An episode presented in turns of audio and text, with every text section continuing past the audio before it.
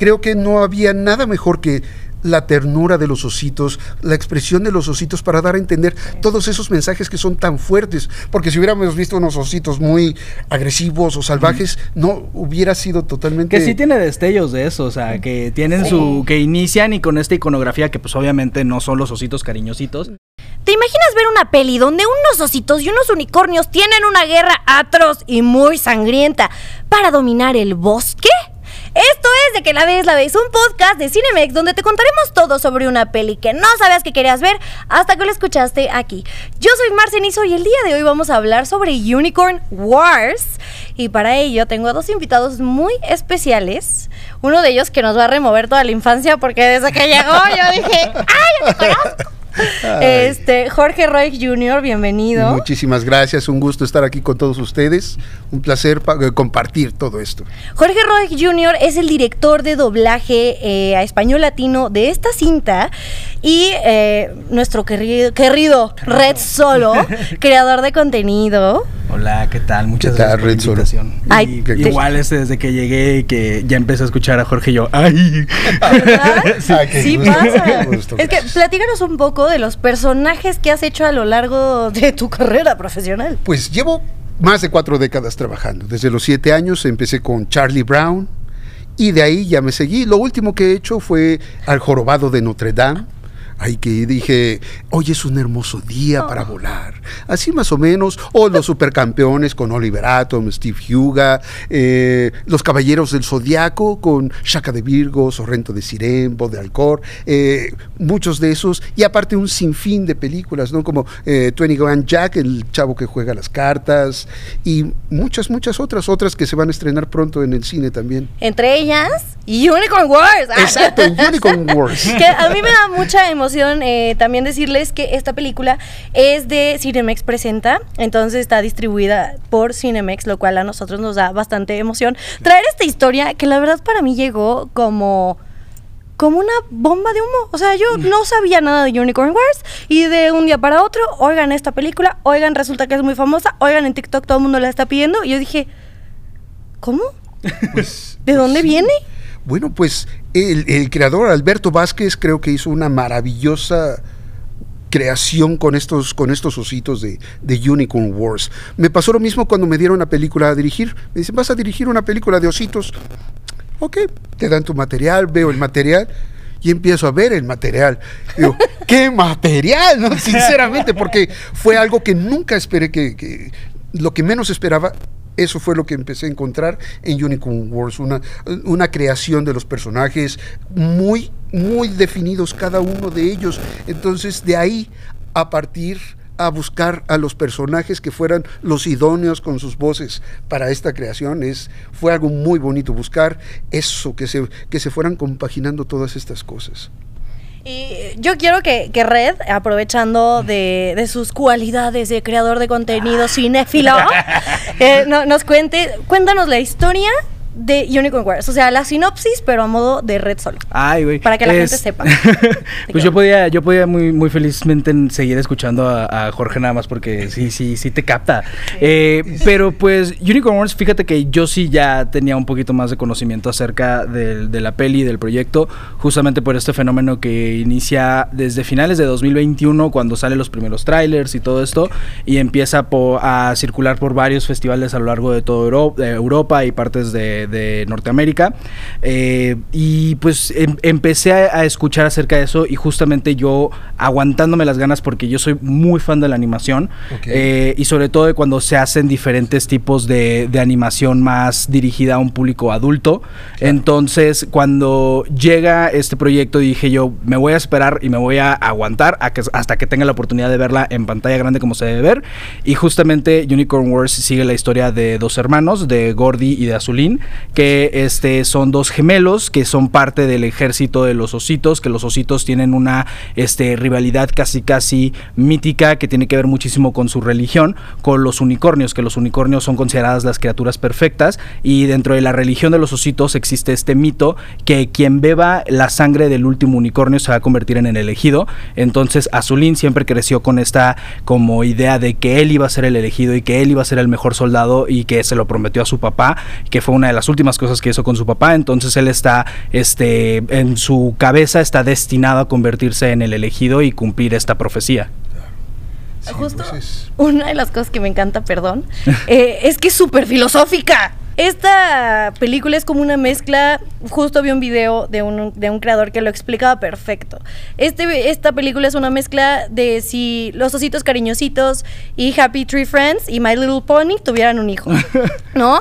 Este, corazón Yo para Full Metal Jacket y Apocalypse Now también. También, o sea, porque esa es la parte filosófica que trae, o sea, tú crees que vas a ver solo sangre y guerra y todo y de repente te, te explotan la cabeza y dices, ¿por qué existo? Exacto, no, sí, sí.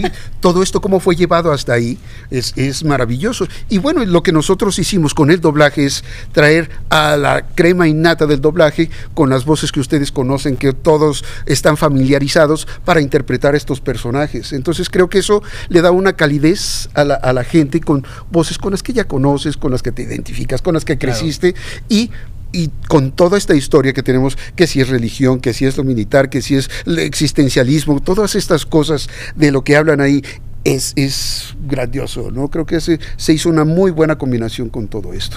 Y, ah, ah, perdón, va. no, nada más este, así como un pequeño eh, complemento a lo que dijeron los dos, es que justamente para empezar, algo que me gustó mucho de la película es que muchas veces cuando alguien escucha animación para adultos, pues tu mente se va a cosas como Los Simpson, como Family Guy, o sea, automáticamente muchas veces pensamos que la animación para adultos automáticamente es comedia, y esta película no podría estar más lejos de eso, es, es animación, pero lo están haciendo para contar una historia muy profunda, muy violenta, muy, muy adulta en todo el sentido de la palabra gráfica, exacto. pero jamás llega al, punto, o sea, sí tiene un absurdo muy obvio, pero jamás al punto de un ridículo, al punto de necesariamente decir de que, ah, qué chistoso, o sea, lo chistoso es justamente que no es chistosa, que es una película que se toma 100% en serio para contar su historia. Y también complementando un poco lo, que, lo que menciona Jorge, es que yo no sabía que cuando llegué y, empezó la película, yo no sabía que, estaba doblada al español latino. La película es una producción entre España y Francia y pues yo todos los clips que he visto a lo largo de, los trailers y demás que han habido a lo largo desde el 2022 que empezó su circuito de festivales, pues eran en castellano y también sabía que había una versión doblada al francés y una al gallego. Entonces el que empiece y de repente escucho justamente como mencionas a, grandes actores de doblaje como lo son Carlo Vázquez, Pepe Vilchis, Humberto Solórzano, eh, Gerardo Reyero. Gerardo Vázquez. Usted, por supuesto, también. Estamos participando, por supuesto. Claro. Claro. digo que es importante para, para las personas que nos están escuchando nada más, porque si es en video ya les pusimos las imágenes y yo, ya les pusimos ah, las imágenes de, los actores y de los personajes, de algunos personajes que han realizado, pero a Carlo yo lo ubico perfecto perfecto por eh, interpretar a Peter Quill en Guardianes de Star Lord, en Guardianes de la Galaxia. Eh, También es la voz recurrente de Taron Egerton, lo hace en Kingsman. Sí, este, en, varios así proyectos también muy importantes. Ah, hace poquito este fue la voz de Boggy en el live action de One Piece. Exacto, de One Piece. Sí, sí, sí. Y también la, actriz de doblaje que interpreta al, al hermanito de Azulín, que es Gordy, es Angie Villa. Angie Villa, que también hemos escuchado. ¿Cómo?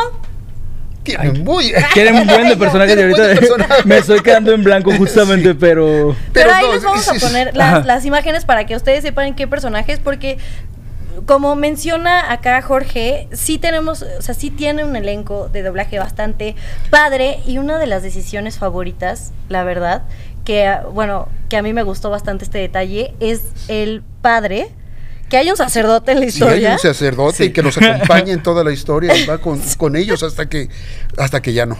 Hasta que, hasta que algo pasa. Hasta que algo pasa. Pero ya ustedes se enteraron.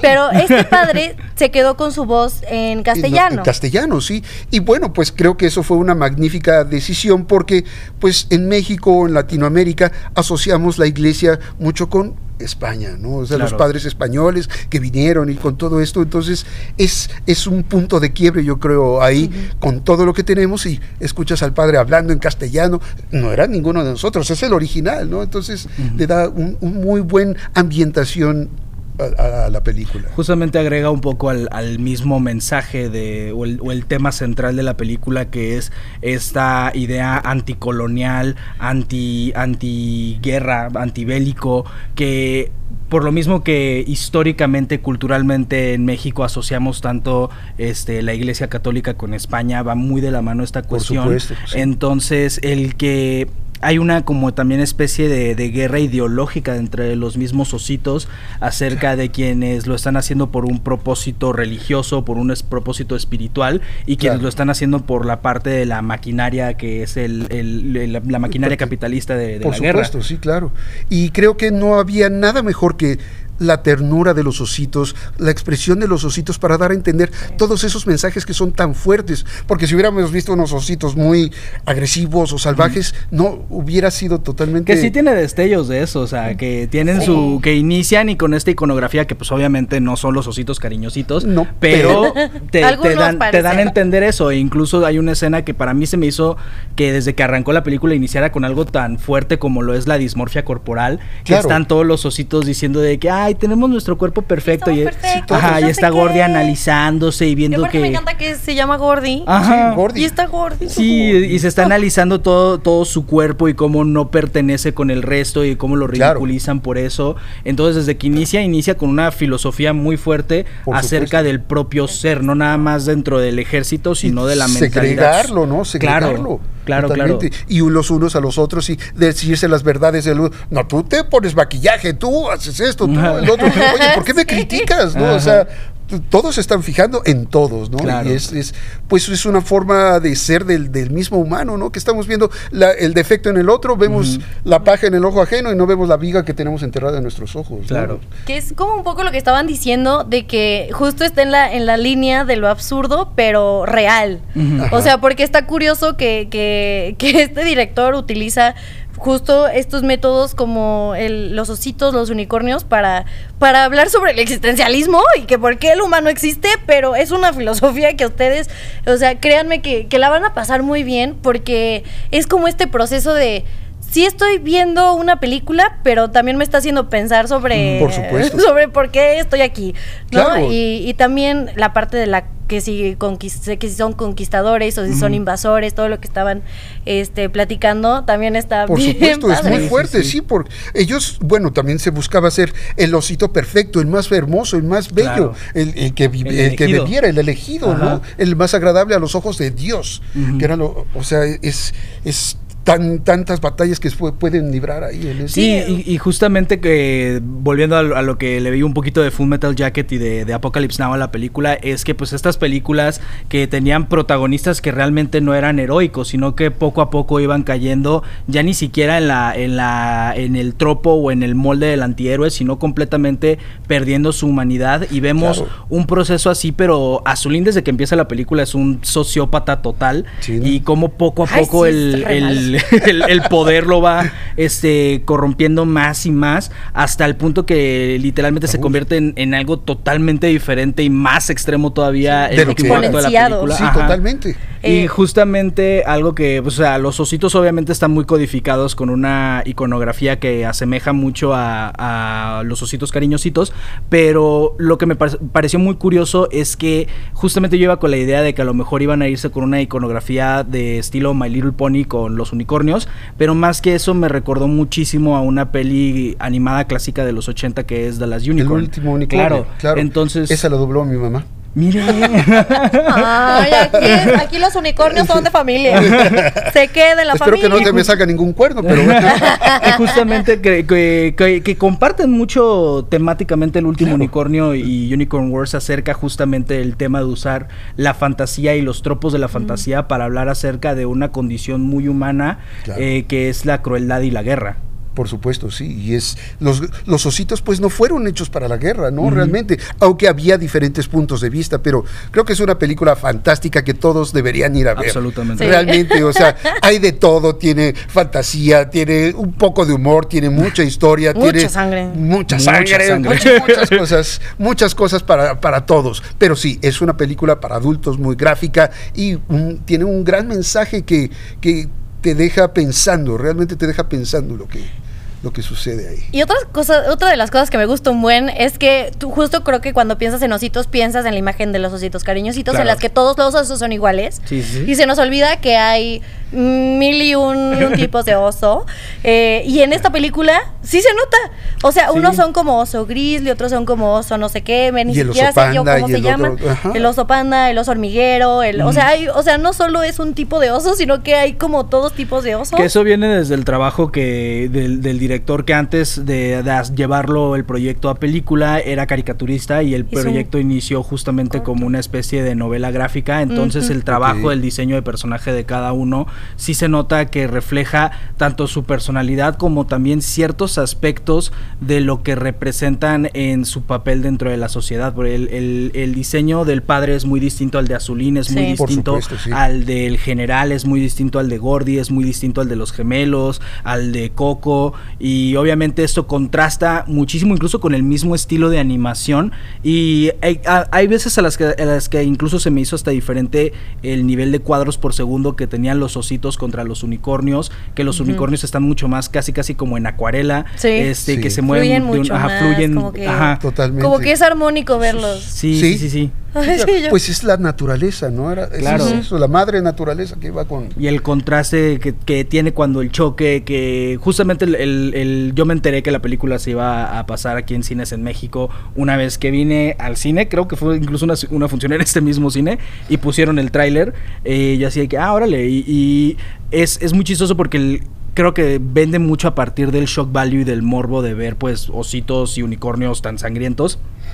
Pero la película, realmente eso es una porción hasta cierto grado chiquita de la película, realmente en el último acto, y todo lo demás es, habl- es son los personajes hablando entre sí, hablando acerca de sus diferentes filosofías, de sus diferentes misiones, y con diferentes este, Objetivos. técnicas ajá, objetivas y tienen, también claro. técnicas artísticas y visuales muy interesantes. Sí, ay, justo a mí se me hace como muy refrescante el, el ver como producciones, eh, sobre todo también españolas, porque soy muy fan de las producciones españolas, porque se me hacen muy ingeniosos para escribir sus guiones. Sí, Sí. O sí, sea, creo que, realmente. digo, sacando algunas, este, no, obviamente no todas las producciones españolas, pero la mayoría sí se me hacen como ejecuciones de guion bastante ingeniosas. Claro. Porque es, es- es esta parte que tiene un mensaje así cañón. Muy bien explicado, muy bien contado y esta película se me hace que es justo eso. O sea, la, la- la visión de los españoles en, en esta película, bueno, y también de los franceses, obviamente, Ujú. yo no sé sin dejarlos a un lado, eh, pero sí se me hace bastante ingenioso la manera en la que te cuenta la historia y con una manera de animación bastante refrescante. Y creo que proviene también específicamente con los temas que abarca Unicorn Wars desde un elemento de autorreflexión histórica acerca de su pasado como colonizadores y como conquistadores. Entonces creo Claro. que también viene desde un aspecto acerca de justamente lo que mencionaba Jorge, de esta máquina imperial contra las fuerzas de la naturaleza, que pues es gran parte de la historia tanto de España como de Francia. Sí, totalmente. Y sí, cómo, cómo lo llevan a cabo es, es, es maravilloso. O sea, lo que hizo eh, este Alberto Vázquez es, es, es maravilloso. Y ese contraste, sí, la, la pelea de lo- los, los militares, y si la Mm. iglesia, y si el pueblo, y, y si los... Entre los dos mismos hermanos, Entre los mismos hermanos. Hay un, una rivalidad que en cierto mundo, en cierto momento yo lo expuse como Caín y Abel Claro. es un Caín y Abel que- eh, de la Biblia, o sea, totalmente puede ser un poco bíblico ahí. Es- es- Me, me, es me, algo- me- mira, me explotó la cabeza este, con lo que acabas de decir, porque tienes toda la razón. Y justo no les había contado, yo acá en el yo- ASMR. Les trajimos hoy cine y no palomitas, Ah, sí, porque siempre hay que tener palomitas en el cine. Por supuesto. Y como esta película se me hace muy intensa, eh, llegamos a la conclusión de que esta película pertenece al intensa verso de palomitas a la búfalo. Así que les traemos el nuevo sabor de palomitas, que es palomitas A a, la a- búfalo. oh, Sí están eh, para que ¿eh? puedan probarlas. ¿Te gustan? Sí están buenas. Yo no soy muy de picante, pero sí están muy buenas. Están muy buenas, Ey. pero tienen un picorcito muy sabroso. Que Pues, vaya, es que es, es eso, no es, no, es, no es muy intenso. No. O sea, es lo suficientemente intenso. Ah, sí, para, que- para matizar la película. Exacto. Mira, espérame. ¿A ti sí te pegó? Sí me pegó. Sí sentí así todo el picorcito de Ay, la salsa búfalo. Está, sí, este, o sea, no parece, pero sí. me sí reí de ti y me fuerte. subió, la- y Pero me subí acá por, por Mm. andarme riendo de ti, güey. pero sí está fuerte. Pero Está sí muy está rica. fuertecito, pero sí están Están picositas, ricas. están sabrosas. Están ricas. Las pueden encontrar solo en Cinemex. Mm. Aquí están. este, no, y hablando de, de, no solo Alberto hizo un trabajo excepcional, creo que tú también hiciste un trabajo excepcional Muchas con el gracias. doblaje. Sí, sí, sí, sí. Eh, porque creo que si algo tenemos en México es que la, el doblaje de las películas animadas, hablando específicamente de películas animadas, siempre es brutal. Y creo que en esta ocasión nos regalaste un increíble trabajo. Y justo te quería preguntar si tuviste como algún tipo de contacto con el equipo de España, o sea, con el equipo que, que hizo la película antes de realizar este trabajo. ¿Cómo llega a ti este proyecto? Pues Y- realmente no tuve ningún contacto con el equipo de España. Eh, creo que fuimos contactados, Labo, donde, donde trabajo, fueron, fuimos contactados por Cinemex y expusieron, nos trajeron esta película. Yo soy este director in-house de, de Labo y me dijeron, oye, mira, llegó este proyecto, da- échale un ojo, velo y me cuentas. Y a la hora que lo empiezo a ver, fue, os- iba sorprendiéndome más y más y más. Le digo, es que no puede ser, esto es, está- no, no, no, no puede ser, puede haber más. Y sí, había más. Y, y- y terminó habiendo mucho más. Y cuando, con ese final, nunca lo esperaba, ¿no? O sea, nunca lo esperaba. Y le digo, esto es una, esto, esto es una película de culto, realmente. O sea, esto puede llegar a ser una película de culto que la gente que vaya al cine en 5, 10, 15 años, ¿te acuerdas que fuimos a ver una película de unos ostitos que era, sí, que era Co- Corazón Mimoso para ti? Ah, Corazón corazón hermoso para ti. Unicornio, bueno. Unicornio muerto. Bien. Ay, muy bien, excelente. Sí, fue, fue maravilloso. Entonces, a partir de ahí, como, como director, te vas imaginando en tu mente las voces. ¿Quién le puede quedar a quién? ¿Quién tiene la fuerza? ¿Quién es así? ¿Quién es esto? ¿Quién tiene la ternura? ¿Quién puede tener un poquito de ese ser sádico y un poquito de esto? O sea, con todo. Y los vas cazando, vas cazando tus personajes uno a uno y los vas imaginando. Oye, vamos a este. Este no puede, que no sé qué, pero puede tal. Ok, que a la hora que puede, a la hora que se le dé su gana, pero que venga a hacerlo, por favor. El chiste es que esté aquí porque a él lo, te lo, es, es casi como lo vas soñando, ¿no? O sea, no es, no es que yo lo haya creado, pero sí esta creación al español es, es un proyecto que te nace, me nace del corazón. O sea, toda mi vida, llevo más de 40 años en doblaje, entonces le debo todo y eso es, o sea, es una pasión muy grande que, me, que, que tengo por mi trabajo. Amo mi trabajo, entonces es casi como si no trabajara. Y creo que la pasión con la que lo estás hablando ahorita se nota perfecto y se transmite en el doblaje de esta película. Claro. Y algo que, que tengo yo como una, una pequeña duda, porque siempre se me hace muy curioso cuando se hacen doblajes de español a español, Ajá. es que justamente pues algo que se ve mucho en el doblaje son las labiales, que pues obviamente cuando estás doblando algo que viene en inglés o en japonés o en lo que sea, es muy diferente, pero incluso la entonación que le dan los españoles a su español es muy diferente al que Claro. tenemos aquí al latino. Muy. Sí, por Entonces, supuesto. ¿cómo, ¿cómo es el proceso ese de adaptar ese elemento? Eh, Era respetar, fue respetar la creación de Alberto Vázquez, porque había unas mujeres haciendo, eran ositos, todos eran hombres, pero había hombres, había, hacía- había mujeres haciendo ositos hombres, Como Angie, por como alguna, ajá, como Angie Villa y como otras chicas que hacían esos así. Entonces, por alguna razón, él lo quiso así.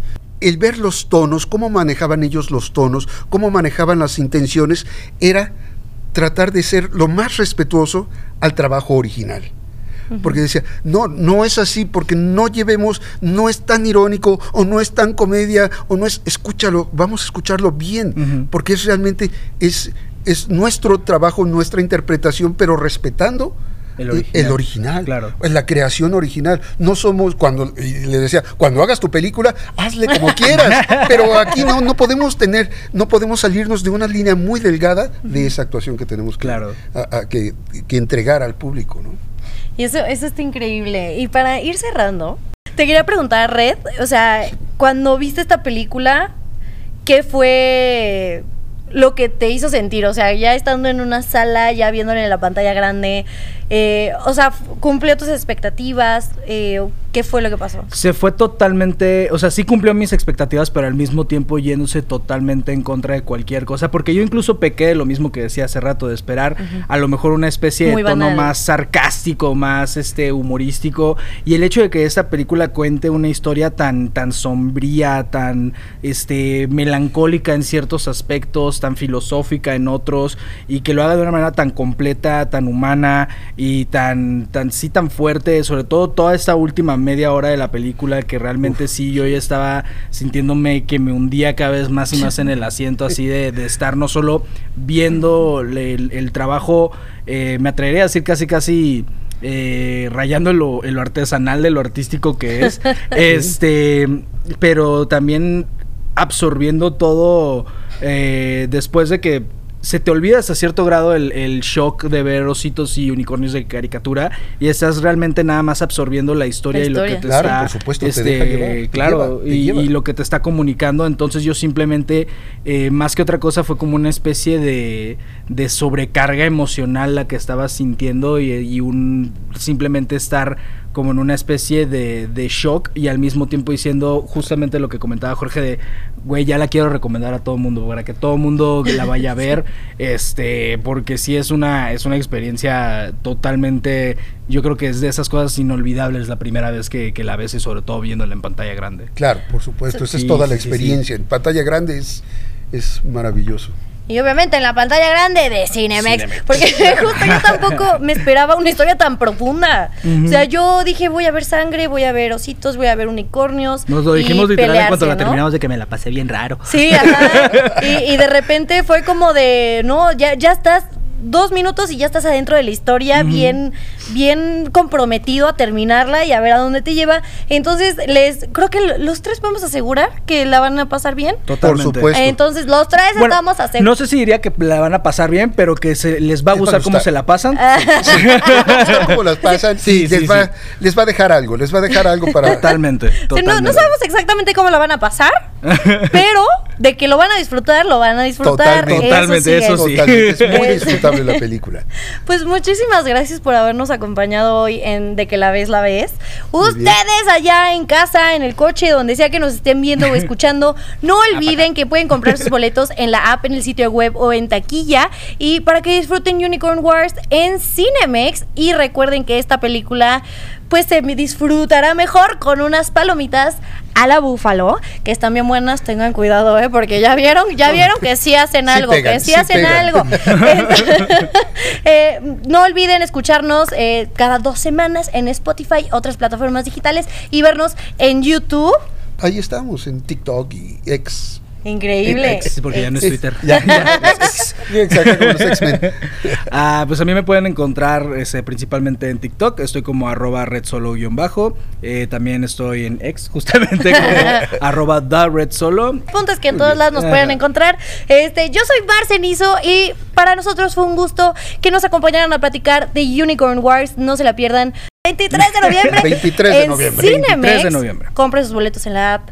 Compre palomitas Búfalo. y muchas gracias por escoger Cinemex para vivir la magia del cine.